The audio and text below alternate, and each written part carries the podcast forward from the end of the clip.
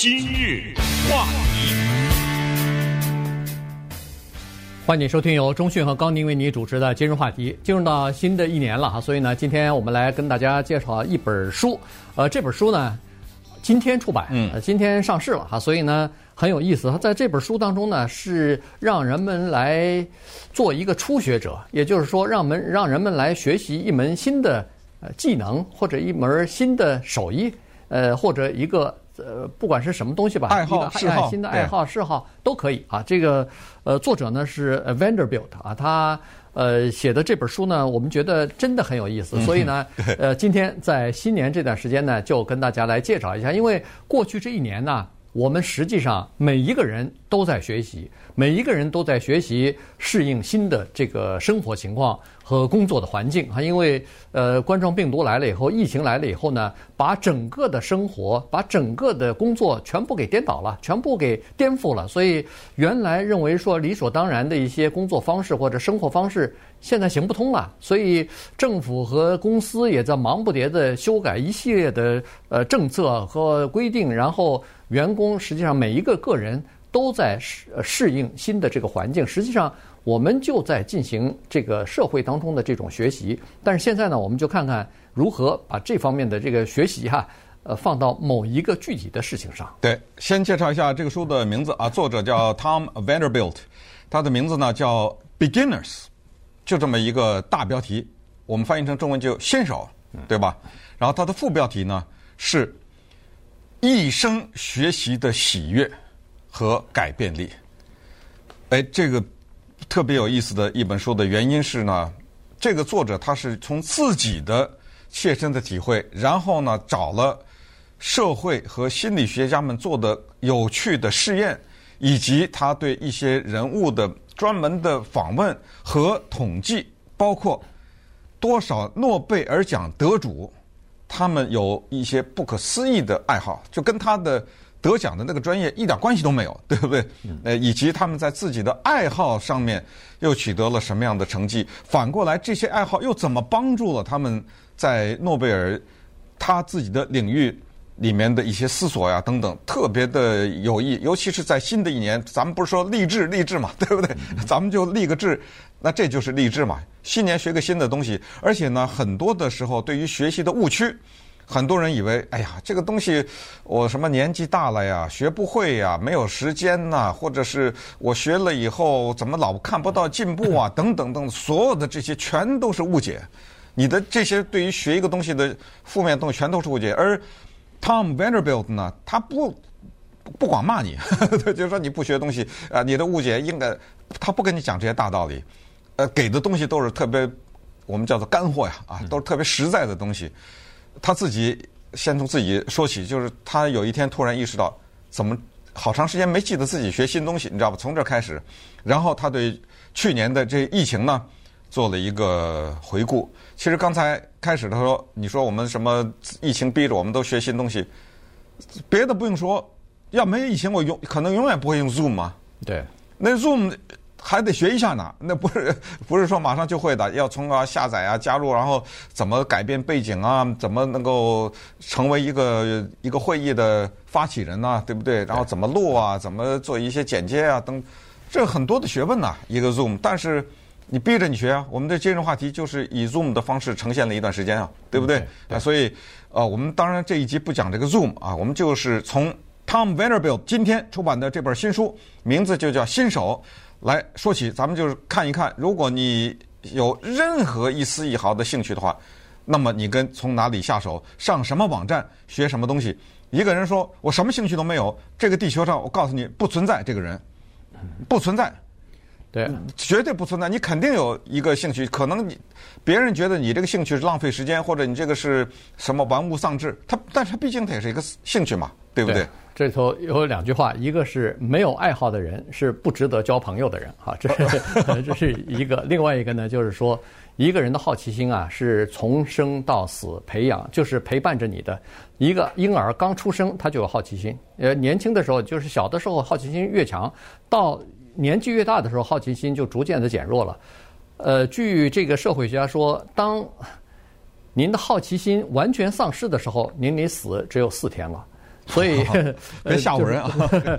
所以就是每个人都有好奇心啊。我我的意思就是说，每个人都有好奇心。当你没有好奇心的时候，就是多和少的问题。当你完全丧失好奇，对一个事情不感任何兴趣的时候，那就是离死亡也不远了。这个就是，呃，当然 Vanderbilt 呃先生呢，他并没有这么说，但是呢，他实际上也在说，他说每个人都是有好奇，都想学习一些新的东西。你比如说，在这个疫情期间，他说。呃，在网上呃学习艺术的，就是画画什么的，嗯、学习音乐的，骤然增加，呃，这个几倍几倍的涨。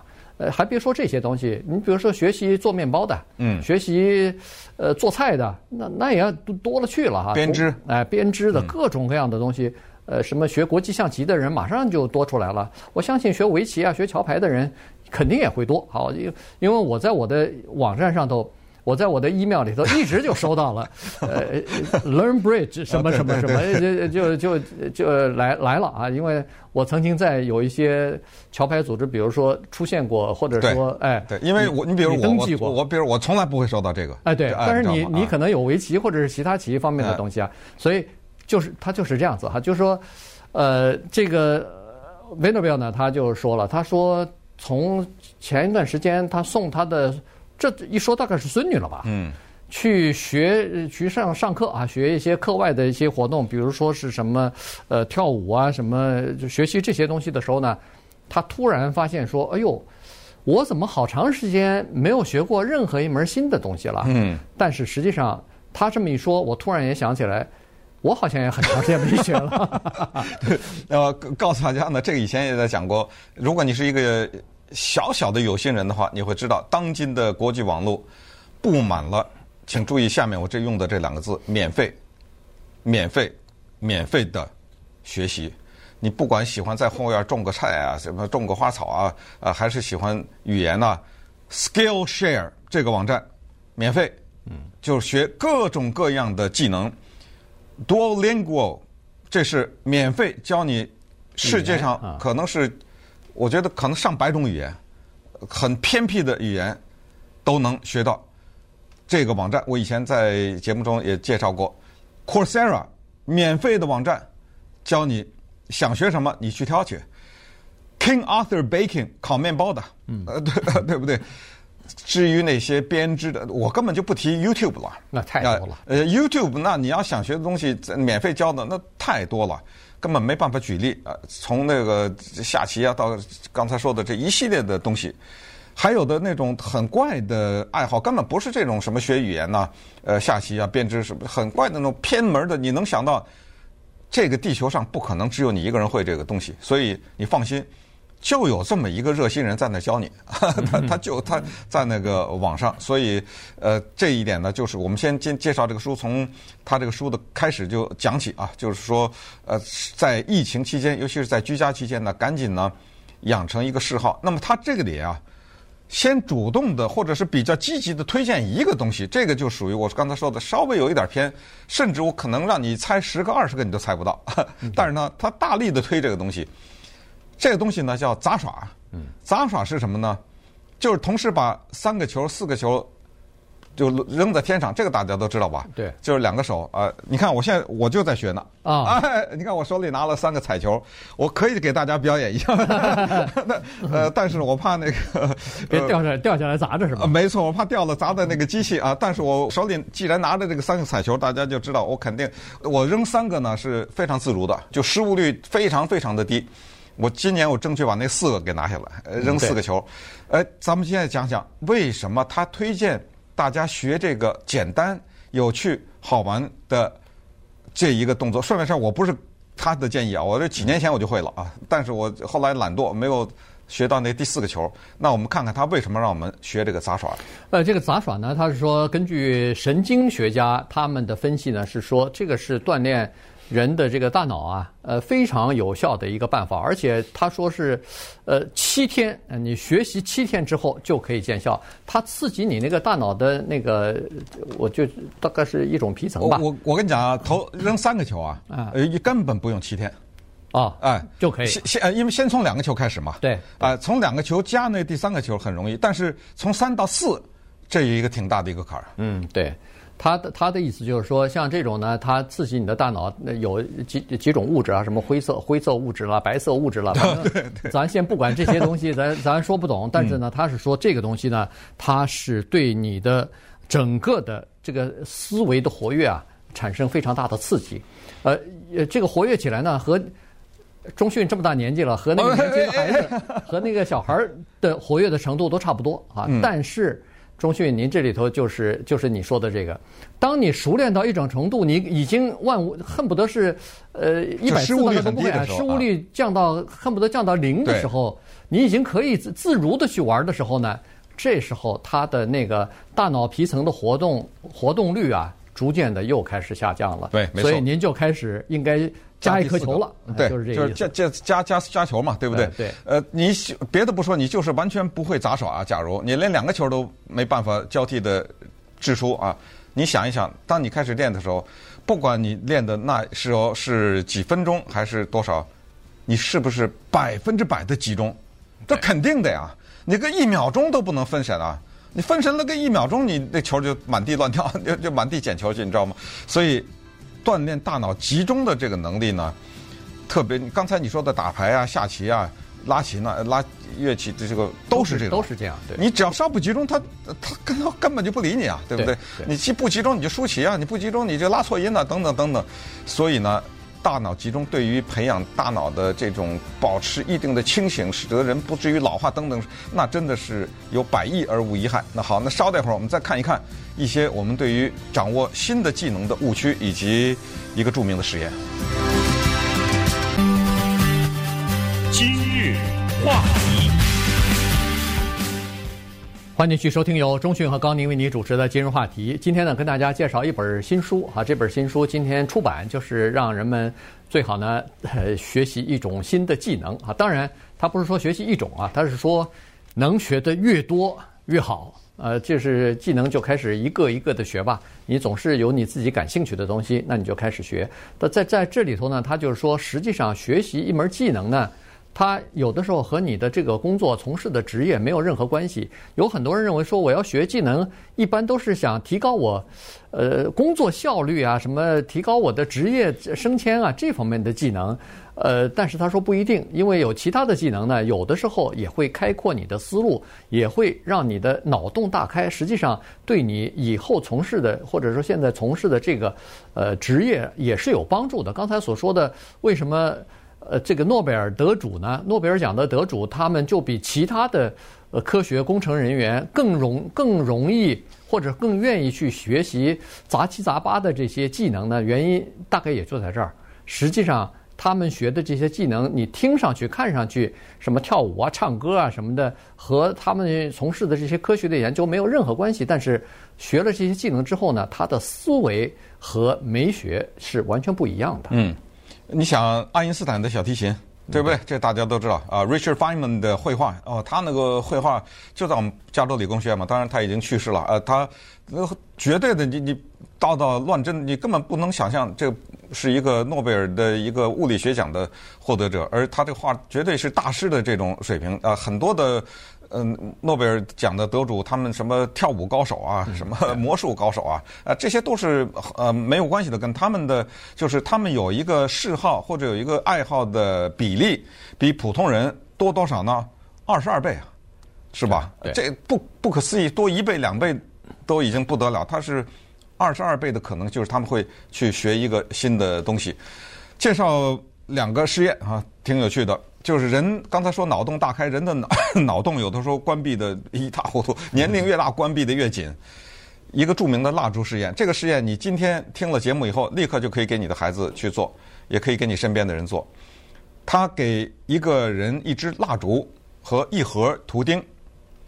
说，请你想办法把这个蜡烛固定到墙上。你可以现在脑子里想一下啊，你不用拿着这个，你可能手里也没有一盒图钉。然后你给不同的人，结果在成年人测试屡试屡败，就是多数成年人就不知道在那个墙上要钉多少个钉图钉，嗯，还挂固定不了这根蜡烛，反而。在五岁的孩子那实验，是屡次的试验，屡次的成功，因为孩子没有思想负担，他只做一个简单的事情。我这公布答案了啊，这这 当然这等于是你这个就把你的失败就给你省略了。他用图钉几个，把这个装图钉的盒子钉在墙上，那蜡烛不就固定在墙上了吗？对，多数的成年人都想不到，因为不认为这个盒子是可以用，就给你一盒图钉。问题，请你把想办法把这个蜡烛固定在墙上，你钉多少个钉子都是这个问题。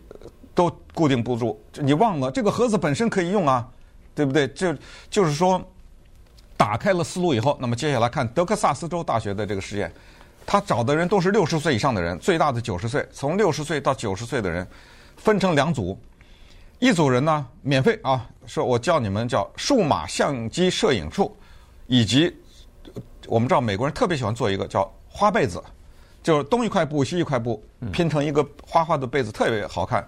我们教你们这另一组人呢，什么也不教你们，你们不是不互相都不是不认识吗？我组织活动，哎，请你们吃饭，请你们在一起聊天，呃，大家在一起社交，就分成这两组。一段时间以后，就发现那个学数码摄影的和学缝被子的那一组人，都是六十岁以上啊，他们的心智的这个能力。要比那些只是在一起社交聊天的人强很多。当然，这个不是数学，不是那么精确，但是他们肯定有办法测试嘛，对不对？对那肯定有办法测试。比如同样的一道题，一个什么图案或者什么让你解的话，就是一个大脑被刺激了，学新东西的那些人，他们解决问题的能力和思维的能力就比什么都没学的那些人要强。对。然后呢，他在书里头呢还说了一个特有意思的这个例子，这个就是，呃，我们成年人要学习一些新的技能的时候呢，最好的老师是什么呢？是婴儿，是孩子，呃，从孩子走路啊，学走路开始作为我们的这个学习的榜样。他在，因为有一些呃这个研究人员专门研究孩子走路和怎么样从爬到走的这个行为。结果就发现说，孩子这个走路啊，学走路这件事情是他们叫做要尝试，不断的尝试，要尝试很久，而且他要走两百六十万步啊，对，两百六十万步之后才能站起来，最后 呃摇摇晃晃的开始熟练的掌握走路了。嗯，他每个小时，你看哈，他三分之一的时间醒着的时间就是练习走路，然后每个小时大概走两千四百步。等于是八个篮球场，所以有的时候听到这个爷爷奶奶说：“哎呀，带个孙子太累了。”原因就是老跟着他屁股后头跑，是这样子。他就是在走，走他就要摔倒。平均多的时候一个小时跌跤多少次呢？三十次。嗯，呃，然后要走两一天下来，据说是一万三千步啊，这个都有记录的。呃，就是一个孩子学走路，两百六十万步，也就是九到十二个月之后。他逐渐的开始慢慢的走得自如了，这个就是成年人要学习的。就是说，有的时候我们呃，不管是学钢琴也好，学小提琴、绘画，怎么一一看几个月过去了，没什么太多的进展呢？你心里就急，你心里就就就来气啊，觉得好像自己是不是太笨了或者什么？其实这个呃。这个作者呢就告诉你说，呃，没关系，不着急啊。这个东西呢，你要在这个新手的这个领域或者这个层次啊，可能会待很久，嗯，有可能一辈子都待在这个层次。但是问题不没关系，重在过程。是，你就想一个简单道理，我觉得他这一点醒了很多人。他这一说，你就想一个简单的道理，就咱们就说画画吧，嗯，呃，这一天你画了四十分钟啊，画画。你就问你自己一个问题：如果这一天我没有画画，我就是没学这个画画，我以前还是正常，你根本想不起来你那四十分钟干什么了，对不对啊？对，那就没了这四十分钟。可是你今天就画了这四十分钟，一下画了三年。我举个极端的例子，画了个三年，没什么进步，一点问题都没有。首先，如果你画三年没进步，这可能性也是没有的嘛，对不对？一定会有。第一就是去掉功利心，就是你画画。